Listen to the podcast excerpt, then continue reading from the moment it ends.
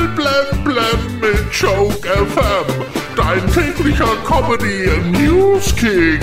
Heute im Studio. Yo, yo, mit Jochen. Die ersten Politiker haben nur ein paar Tage nach seiner Einführung gefordert, dass der Tankrabatt wieder abgeschafft wird. Ja, da werden jetzt viele fragen, welcher Tankrabatt? Die Tour de France soll übernächstes Jahr zum ersten Mal in ihrer Geschichte nicht in Paris enden, denn im Sommer 2024 sind auch die Olympischen Spiele in Paris. Ja, das werden dann die ersten Spiele ohne olympisches Feuer, weil man sich das Gas nicht mehr leisten kann. Ab 2035 sollen in der EU nur noch Neuwagen verkauft werden, die keine Treibhausgase ausstoßen.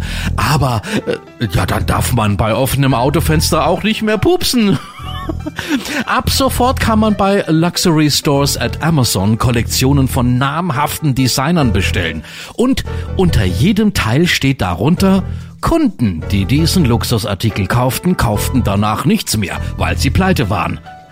In der Antarktis haben Forscher jetzt zum ersten Mal Mikroplastik in frischem Schnee entdeckt.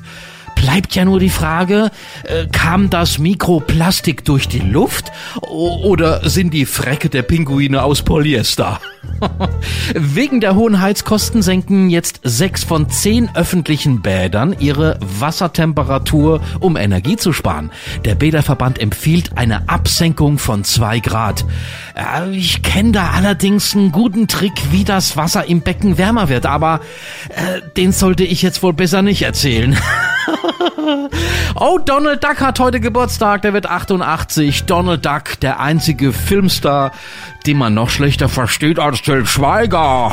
Voll blam blam auf Choke FM und auf choke-magazin.de